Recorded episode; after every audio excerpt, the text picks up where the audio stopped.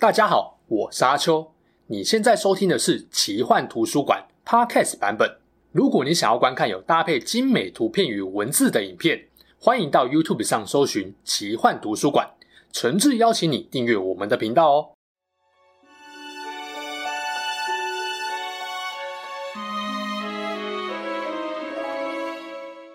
Hello，大家好，我是阿秋，来聊聊神秘奇幻的主题故事。上一集我们聊了伏地魔为什么没发现石内卜是双面间谍，从石内卜和贝拉的言辞交锋，会发现老实确实是个聪明人，更别提他自始至终都深爱莉莉这点，也感动了不少人。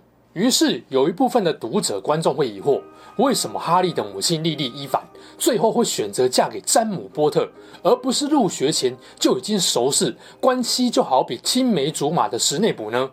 而且詹姆明明还会欺负史内卜，莉莉难道是眼睛瞎了，还是被骗了？为什么会跟这种人在一起呢？毕竟电影的艾伦瑞克曼真的太有魅力，J.K. 罗琳甚至为了他而调整一些史内卜的剧情，再加上长相清秀可爱的小史内卜，这个电影滤镜一套下去，对史内卜的印象比较好也在所难免。况且电影还删了不少跟詹姆有关的戏份，导致从石内姆最不堪的记忆来看，会认为他是可怜的被霸凌受害者。若真如此，那莉莉会喜欢詹姆，问题不是也很大吗？而如果有看过小说，因为罗琳解说的比较完整，对莉莉选择詹姆就能够理解，也会知道石内卜一挂的食死人预备军用黑魔法欺凌他人，找麻瓜出生者的巫师麻烦根本没在手软的。也就是比较不会被石内卜的单方面记忆影响，这集就让阿秋我来帮大家好好分析一下这三个人之间的关系，以及詹姆跟石内卜各自的优缺点吧。听完或许你就能够理解莉莉为什么没有选择深爱她的石内卜了。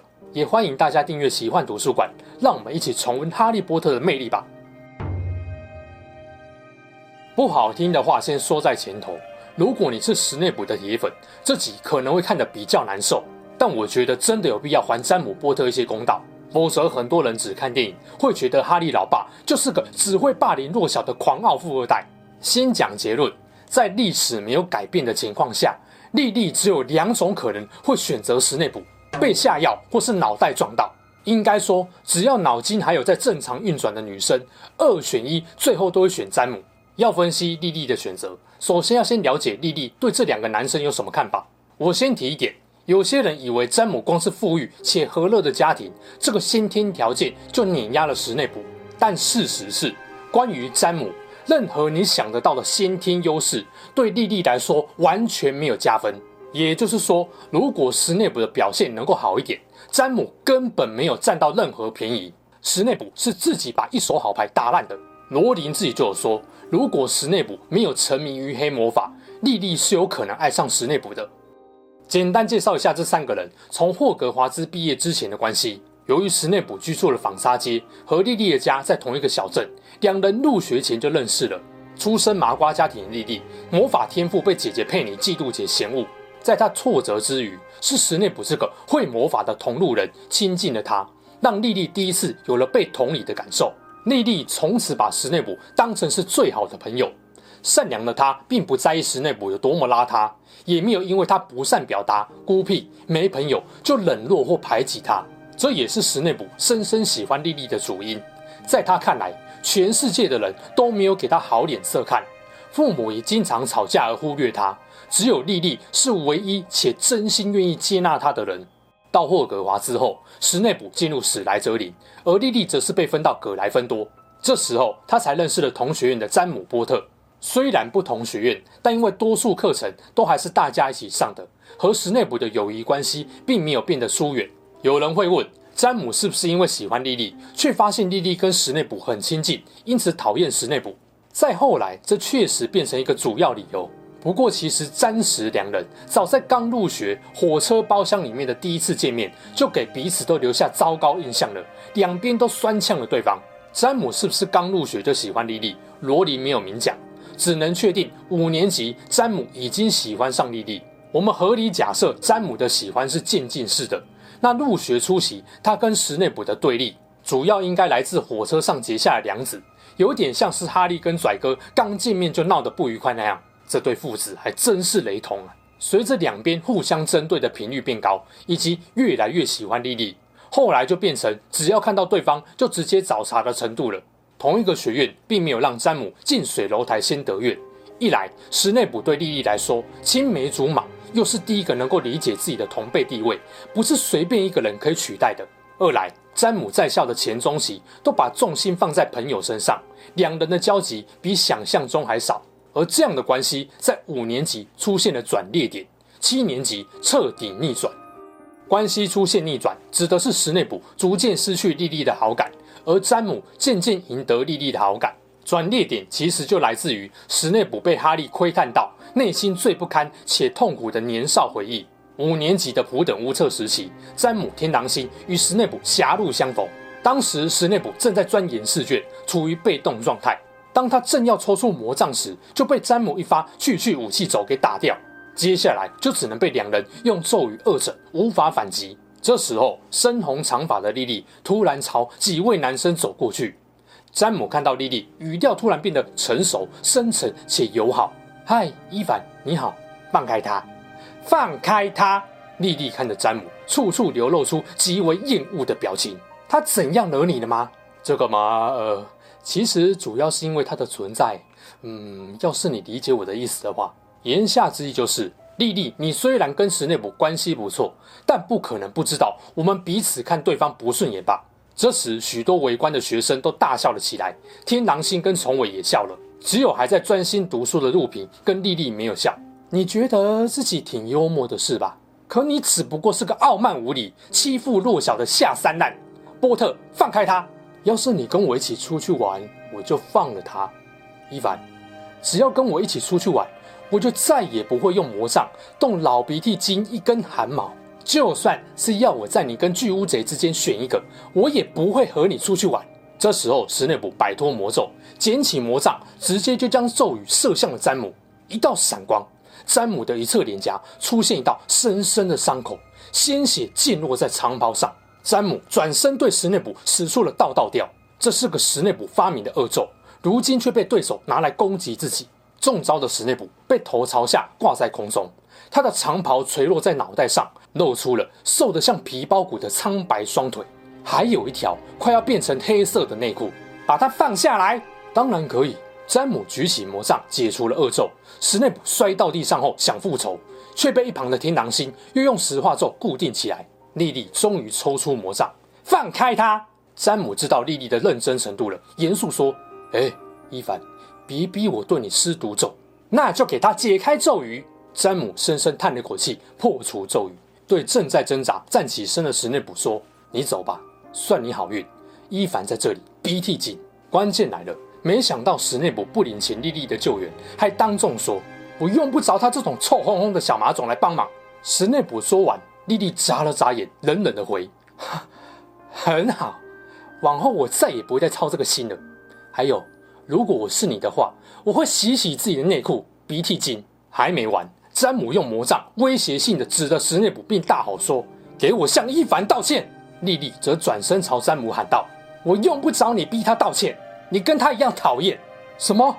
可可我从来没说过你是个，你知道是什么？你认为？摆出刚从飞天扫帚上下来的样子很酷，所以把头发弄得乱七八糟，拿着傻乎乎的金探子在那边耍帅卖弄，在走廊里碰到谁惹你不高兴就给谁念咒语，就因为你能，我真奇怪，你的飞天扫帚上有这么大一个脑袋，居然还能够离开地面，你真的有够恶心的。C 五年级这件事，石内普不止在莉莉心中彻底黑掉，他也很不客气地呛爆詹姆。能够让情商很高的莉莉这么生气，我只能说，石内卜跟詹姆真的很不简单。这次事件的后续影响，石内卜要比詹姆大更多。从两人在莉莉心中的印象分数来看，詹姆本来就不高了，大概只有三十分，这次降到零分。石内卜则是本来只维持在六十分的及格边缘，却因为这次事件降到跟詹姆同等级的零分。追根究底，还是在于石内卜为了保住自尊的那一句。臭烘烘的小马种，杀伤力太强大了。我想很多人可能也不了解“马总”这个词对巫师来说杀伤力有多大。这边就来跟大家解释一下。我自己也只有在以实死人视角出发，或引用故事中的某些人原话的情况下，才会用马总这个词。有礼貌的人千万不要乱用啊！可能是翻译的关系，马总这个词让很多人误以为好像只是随便骂了一句“白痴”“笨蛋”，无伤大雅。事实上，根据罗琳魔法世界的设定，这个词是巫师界最恶毒的血统与人身攻击。《哈利波特》是一部基于现实世界建构起来的奇幻故事。不像《魔戒》中土世界或《冰与火之歌》是参考现实的架空环境，血统论其实就是指涉现实世界的种族主义。罗琳的某些角色原型明显参考了史实人物，比方说佛地魔跟希特勒的高度重合。我没有要歧视或攻击谁，只是这边借用史实来说明会比较清楚。把佛地魔比拟作希特勒，纯血至上主义就是宣扬种族优越的纳粹主义。那马总这个词的意思？差不多就是指着犹太人的鼻子骂你这个肮脏犹太血统的所生的。抱歉，真的太难听了，不得不消音处理，请搭配字幕来看，没有夸张，意思差不多就是这样。大家可以回想一下，妙丽第一次被拽哥骂臭烘烘的小马种，引发了什么反应就知道了。小说原文里，此话一出，葛莱芬多魁地奇球队直接清空板凳。蛇院球队还必须有人第一时间冲到前面，避免拽哥直接被乔治跟弗雷给物理超度。荣恩也大暴怒，掏出魔杖要拽哥付出代价。虽然后来是荣恩被超度了，里面最淡定的大概就是哈利。然而他是因为生长环境而不知道这句话的实际意义，但他光是看到其他人爆炸式的反应也知道这句话一定很难听。那你就知道为什么莉莉听到史内普说这句话会心死了。大家都看你笑话，只有我愿意伸出援手。你不领情就算了，还用最恶毒、最歧视人的话来骂我，金价写核心 Q 驴金？这也是为什么这段记忆成了史内普最痛苦的回忆。倒不是因为被心上人看到自己出糗而痛苦，出这种糗绝对不是第一次，总不可能每一次莉莉都刚好不在或没看到吧？对史内普来说，最痛苦的莫过于这次的失言，让莉莉下定决心疏远他。知道自己犯下大错之后，史内普开始厌恶“马总”这个词，甚至还曾经禁止别人使用。然而，莉莉还是心存一丝希望，只要史内普愿意彻底改过自新。俗话说：“男生道歉三天不晚。”史内普没多久就到葛莱芬多塔罗入口处找莉莉道歉，不过时间居然给我挑晚上，而且还使出情绪勒索。对，对不起，我没兴趣。对不起，别白费口舌了。是玛丽说你扬言要睡在我们学院出入口，我才出来的。你不见我就睡在这里。听听我说，我绝对不是故意叫你马总的，我只是只是说漏嘴了吗？丽丽的声音里没有半点同情。太晚了，这么多年来，我一直在找借口原谅你。我的朋友都不能理解，为什么我还会跟你说话？你和你那些亲爱的死死人朋友，你看，你甚至都不否认，不否认，那就是你们的目标。你迫不及待想成为那个人的手下，对吧？史内普的嘴巴张了张，没有说话，又闭上了。我不能再装下去了。你选择了你的路，我选择我的。不，听我说，我不是故意叫我马总，但是你管我这类出身的人都叫马总。塞弗勒斯，我又有什么不同呢？史内普挣扎的还想说点什么，但莉莉只是轻蔑的看了他一眼，便转身离开。可能有人有想到。如果莉莉跟史内普的关系一直还不错，那么史内普有没有在莉莉面前说过詹姆的坏话呢？当然有，哈利就从史内普的记忆中看到过其中一段。莉莉和史内普走在城堡的院子里，显然在吵架。哈利听到史内普对莉莉说：“呃，我以为我们应该是朋友，最好的朋友。没错啊，但我不喜欢跟你一起鬼混的那几个人。抱歉，可是我讨厌艾弗瑞跟莫塞博，他们到底哪里好的？”鬼鬼祟祟的，你知道莫塞博那天想对玛丽麦唐娜做什么吗？那那不算什么，开个玩笑而已，没什么。那是黑魔法。如果你觉得这个叫没什么，很好玩的话，被踩到痛处的史内普赶紧反驳。可波特和他那些朋友干的勾当呢？提到山姆，史内普似乎无法控制怨恨的情绪。波特有什么勾当？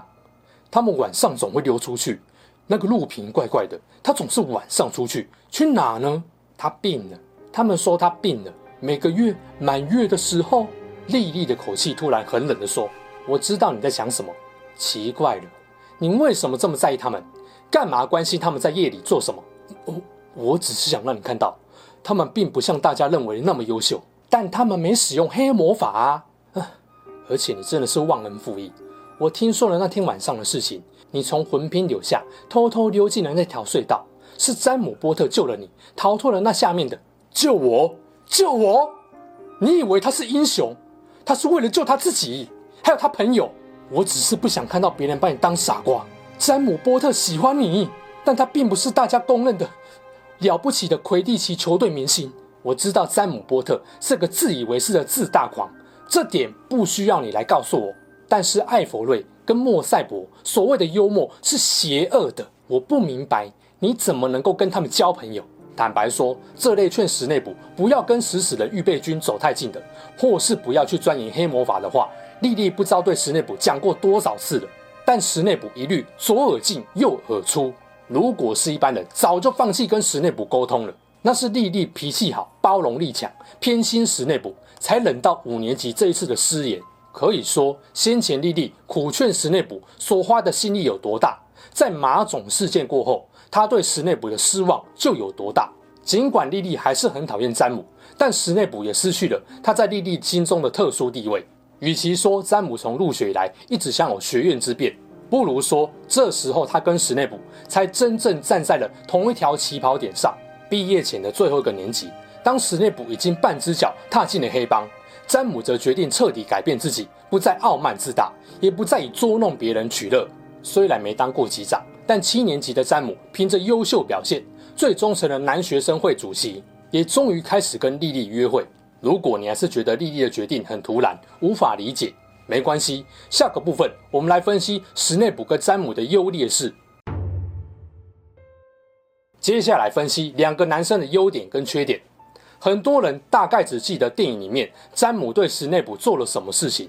首先呢，詹姆的波特家族在詹姆娶莉莉为妻之前，一直是纯种家族，而且还拥有三件死神的圣物之一的隐形斗篷，可见大有来头。不过，因为波特家族成员常常直言不讳地表达对麻瓜的正面看法，导致他们被排除在二十八圣族之外。波特家族非常富有，说詹姆是富二代一点也不为过。而且因为老来得子，詹姆的父母特别宠爱他，也让他的性格比较自大。不过波特家的教育没话说，詹姆依然保有各种正直善良的价值观。和父母一样，非常厌恶任何歧视麻瓜与麻瓜出生者的言行举止。詹姆的父亲让他了解勇敢的重要性，受到他的影响，特别想进葛莱芬多。入学后，詹姆跟天狼星路平、彼得成了很好的朋友，尤其跟天狼星的关系最好，主要是因为两人的家庭背景、性格、能力、想法最接近，也都是很能吸引他人目光的风云人物。虽然不是很勤奋，但喜欢恶作剧的詹姆非常聪明。魁地奇天赋特别优异，深得邓布利多的喜爱。不过，以上这些条件在莉莉眼中都没有加分。如果要说詹姆有哪一点可取之处，是连讨厌他的莉莉都认同的，那就是非常重视朋友。他和天狼星耗费三年时间学习成为画兽师，只为了在满月时能够陪伴路平。十六岁那年，天狼星离家出走，詹姆二话不说让他到自己的家住。他父母也把天狼星当成亲生儿子一般看待。天狼星最了解詹姆的为人，他们都自大，也喜欢恶作剧。然而，他也很清楚，詹姆对于他认定的朋友是肝胆相照、绝对忠诚的。如果不是这样，天狼星不可能为了詹姆一家拼命到这种地步。他不可能背叛詹姆，是因为他知道角色互换，詹姆也绝对不可能背叛朋友。这种本质上的善良是装不出来的，否则很难解释为什么天狼星肯为了波特一家牺牲成那样。即使被冤枉，背负着背叛最好朋友的污名，几十年都没关系，这些他都能忍。然而教子有难，他就无法坐以待毙，不惜拼上性命，极尽委屈之能事，也要保护哈利。这也解释了为何当哈利看了史内普的记忆，对老爸有些失望时，路平跟天狼星会很认真向哈利澄清，说那并非真相的全貌。正因为清楚詹姆对朋友有多么用心真诚，他后来的改变有多么彻底。因此，绝对不能让哈利就这样误会自己的父亲。詹姆的善良还可以从他救过史内普这件事看出来。这个刚刚有说过，天狼星曾经趁着路平变身时，诱骗史内普进入尖叫屋。从这个行为你就知道，天狼星的恶作剧更没有下限。明知道史内普可能因此有生命危险，但他还是这样做了。当然，天狼星后来又感到后悔，知道自己年少轻狂做错了，那另当别论。总之，要不是詹姆及时把史内普拉出来，真的会出大事。要知道，詹姆也极度讨厌史内普，但再怎么讨厌，他也从来没想过置史内普于死地。当然，史内普并不领情，觉得詹姆只是害怕自己被退学。然而，以天狼星对詹姆的了解，他一定知道詹姆对史内普的厌恶不下于自己。但是詹姆不一样，他比自己更善良，更懂得恶作剧的分寸。当詹姆七年级完全变了一个人，愿意为莉莉彻底改变自己时，天狼星对于这样的转变，大概觉得既不可思议，又不是那么意外。前者是因为他没有遇到愿意为了他而彻底改变自己的真命天女，所以很惊讶，居然有女生可以让詹姆彻底改掉自大、爱炫耀的屁孩个性，沉稳到完全变了一个人。后者是因为他本来就知道詹姆骨子里非常正直善良。我觉得天狼星对于詹姆的改变应该是很欣慰的，心态大概就是啊，以前咱们一起屁超爽的，我也没理由让你改变，反正你的优秀跟善良我是清楚的。不过还好有莉莉这个女孩，因为她所有人都知道你詹姆波特不需要靠耍帅炫耀，也能在人群中发光发热。这也是为何詹姆能够在七年级成为学生会主席，并让讨厌他的莉莉对他完全改观，而且在毕业后顺理成章加入凤凰会，成为对抗邪恶的中流砥柱。还有一点也很重要，詹姆虽然是纯种巫师，但痛恨邪恶与黑魔法，对于史莱哲林尊奉的纯种至上论嗤之以鼻。这恐怕也是他改变后莉莉选择他而不是史内普的一个主因。詹姆既没有歧视狼人路平。也没有因为彼得弱小愚蠢就不让他跟自己一伙。这个特质相对于一群整天摆个纯种高姿态、歧视并用黑魔法欺凌麻瓜出生者的蛇院生来说，根本是巨大的反差。坦白说，跟詹姆相比，他还真的没有什么优势。还有啦，最大的优势就是跟莉莉是青梅竹马，抚慰了莉莉童年不被姐姐认同的一些遗憾。这个优势虽然只能作用在莉莉身上，但其实异常坚定牢固。无奈史内普自己废了这个最强大的优势。当然，史内普的魔法天赋值得特别拿出来讲。魔药学跟莉莉一样顶尖不说，刚入学没多久就发明了不少成年人都惊叹的符咒，像是斯坦三不杀、道道调、静静言、嗡嗡鸣等等。不过魔法天赋和聪明这点，在同样能够进史拉俱乐部的莉莉眼中，并没有优势。毕竟，莉莉都不把詹姆的聪明才智跟魁地奇天赋放在眼里了。不谈优势，那史内普在性格上有没有什么突出的优点呢？要说正直、善良与对他人的尊重，他没有办法跟詹姆比。能比的大概只有对莉莉的爱了。我们都知道他 always 爱着莉莉，但那又怎么样呢？詹姆难道就不爱莉莉吗？难道他对莉莉的爱会比史内普少？为了守护家人，他要莉莉带着哈利逃。想要牺牲自己保全妻儿，却没想到事与愿违。在那个情况下，詹姆已经尽了最大的力了，完全没有理由认为他对莉莉的爱会比史内普少。况且之前的影片我也分析过，波特家被灭门的悲剧，史内普还可以说是罪魁祸首呢。否则他也不会悲痛到要用余生来忏悔弥补自己的过错。我还是那句老话，史内普对莉莉的爱。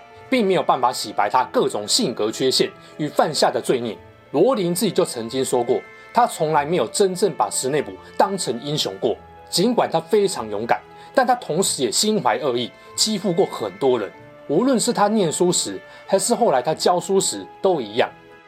优势或优点的部分讲完，来谈谈缺点。詹姆最明显的缺点就是他过于自大。罗琳三番两次透过莉莉的话来告诉我们这点。他跟天狼星都是那种富二代，外形亮眼，能力优秀，自然而然希望大家都崇拜他们。以目前的你们想想自己以前国高中念书时就知道了，这种人就算不特别炫耀，大家也总喜欢把焦点集中在他们身上。哇，那个天狼星好帅哦！詹姆体育课的表现超强超帅的，根本是众星拱月。嗯，应该叫做众月拱星吧？不要瞎掰好吗？被大家捧这么高，会对惹到自己或不爽自己的人恶作剧也不意外。詹姆最不爽的人就是刚入学就嘲讽他的史内普。当然不止这点，罗琳有说，詹姆总是怀疑史内普对莉莉有更深的感情，这是詹姆对史内普有不满与敌意的原因。反过来说，史内普也一样，不要把青少年男孩想得太复杂。詹姆、天狼星、史内普那时候的所作所为虽然白目，但是都很好懂，都在想办法寻求周遭同学、师长、喜欢的人的认同。但这并不能合理化詹姆跟天狼星对史内普的欺负行为。很多时候，詹姆等人确实做得很超过，是心怀我就是要在所有人面前羞辱你的恶意，没什么好美化或洗白的。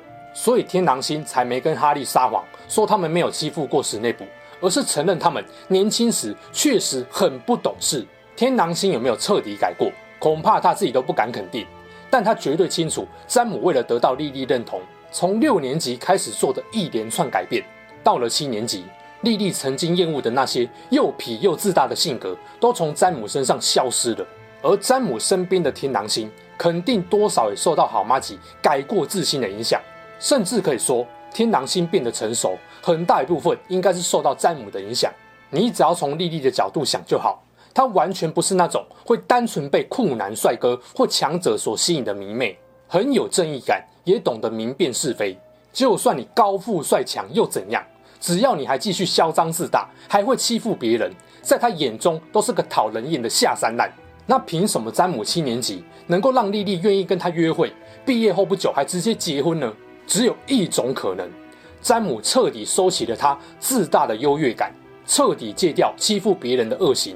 一个从小到大都心存优越感，旁边还有一个时刻提醒你：“哎，兄弟，我们就是比别人屌的人。”居然肯用一年的时间彻底收敛。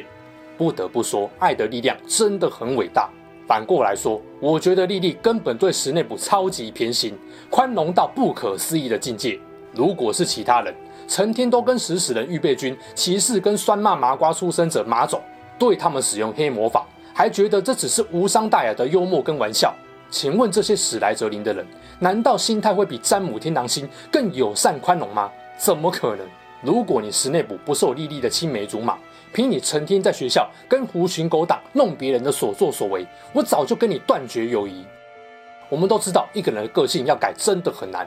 也因此，詹姆的改变才会显得不可思议，才可能感动莉莉，从看到你就想吐，变成愿意跟你约会，甚至嫁给你的程度。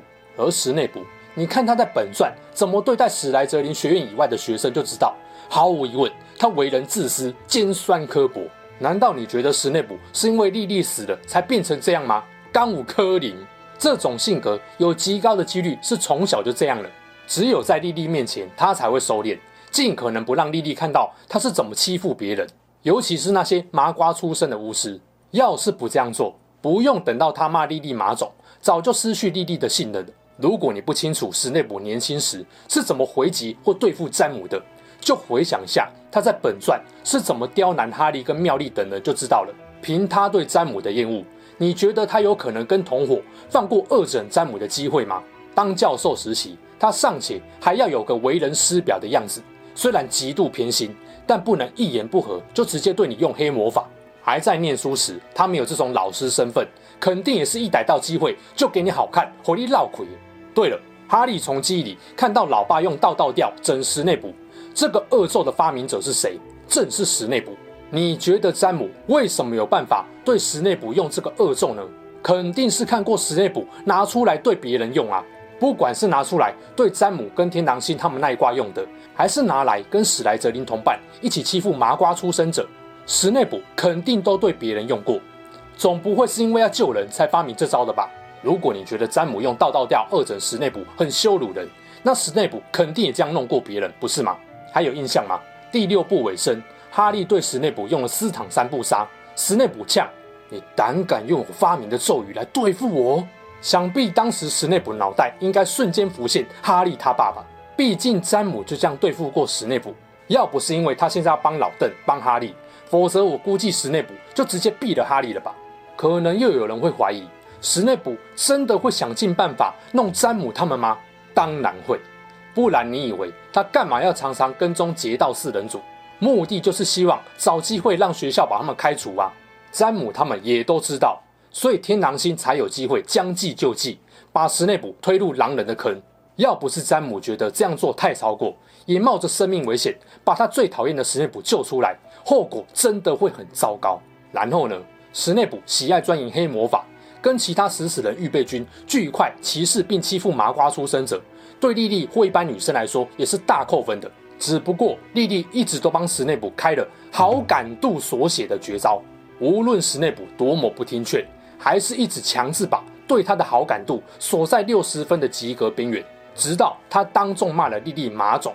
哎，詹姆那群人讨厌归讨厌，但至少他们从来没有歧视过别人的血统出身。我弄你是因为你让我讨厌，跟你这个人的家庭或种族背景无关。可史内普和很多史莱哲林学生是会沆瀣一气霸凌麻瓜出生者的，史内普完全没有例外，所以莉莉才会对他说：“但是你管我这类出身的人都叫马总，赛博勒斯，我又有什么不同呢？”言下之意，always 只有莉莉是例外，其他人他照样歧视羞辱、欺负恶搞，直到他自己破功也骂了莉莉马总。他就是这么自私，自私到居然跟黑魔王说：“哎，要杀，拜托杀哈利他们父子就好了。”也难怪邓布利多都要骂史内普恶心。这种话，就算是六年级以前屁到不行的詹姆，打死他也不可能说出来。这就是詹姆跟史内普最大的差别。有时候我甚至会想，詹姆当初就不应该救史内普才对。如果他有未来世，知道史内普未来会做出这种事情的话。好，我们甚至不要提个性，还有他跟朋友的作为。光是史内普蓬头垢面、油光满面、内裤脏黑到不行的邋遢形象，就没有任何一个正常女生接受得了，好吗？外在印象分数直接扣到负分。这种情况下，莉莉在跟他绝交前，都还愿意单独跟他相处讲话。怎么想我都觉得莉莉真的是一个偏心，而不是是包容心宇宙大的好女孩呀、啊。反过来说，能够让这种女孩对你彻底失望，甚至绝交，你就知道史内普做人有多失败了。如果不是他怎样都劝不听，甚至还为了那狗屁面子骂他最恶毒的脏话，我就问詹姆哪里会有机会追得到莉莉？在詹姆六年级开始改变之前，史内普有整整五年时间能够改变自己，让莉莉喜欢上自己。他才是近水楼台先得月的那个人，但他依旧故我，没有改变。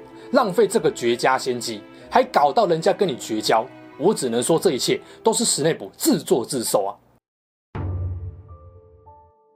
最后来做个结语，回到最一开始的问题：莉莉为何选择嫁给詹姆而不是史内普？我就问：如果你是女生，你是不是头壳撞到才会选史内普？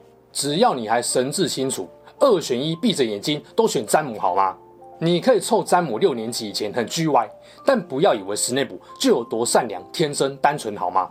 真的善良、天真、单纯的话，会发明私躺三不杀这种足以杀人的咒语吗？会跟着同伙用黑魔法恶整你们认为血统低劣、肮脏的同学，还觉得是无伤大雅的玩笑吗？莉莉不是脑残，如果史内普真的这么优，詹姆真的这么差，那也不会后来跟詹姆结婚。别忘了，詹姆还是莉莉本来超级讨厌的男生。为什么莉莉会对詹姆改观，会对史内普绝望？很简单，一个愿意为了被自己认同痛改前非；另一个，你都劝过他几百遍了，依然执迷不悟。一个毕业前一年成为老师同学都真心敬爱的模范生，毕业后二话不说加入凤凰会对抗邪恶；另一个毕业前就迫不及待效忠黑魔王，加入帮派后不久，凭着优异表现。成为黑魔王重要的干部，越陷越深。你说，如果你是一个三观正常的女生，你会无视詹姆的追求，无论如何只想跟史内普长相厮守吗？至少我是真的想不到不选詹姆而去选史内普的理由。那你说，史内普后来不是也用余生忏悔了吗？喂，人都死了才痛定思痛吗？人家詹姆可是还在当学生就下定决心改变自己，请问史内普要怎么比？一个不见棺材不掉泪的人，抱歉，就算你用三辈子来忏悔，我都不会同情你，顶多敬你是条不至于堕落沉沦到底的汉子。哇，这集不知不觉就讲了超久，感觉破了这个系列的记录，比我原先预期的还长了两倍啊！电影真的某种程度上，因为演员的魅力，还有剧情的编排，美化了史内普，没有把莉莉对史内普和詹姆说过的完整对话，以及詹姆为朋友做的事情演出来。甚至对于詹姆保护妻儿这部分，也只有一两个画面闪过去，观众能够看到史内普委屈的一面，深爱莉莉的一面，让史内普有机会洗白。但对于詹姆，印象最深刻的大概就是他在史内普记忆里的那段坏事。自然就会觉得莉莉是不是投壳坏去才选詹姆？事实就是，詹姆的改变和他对于友情的付出，真的值得大家尊敬，也该还给他公道。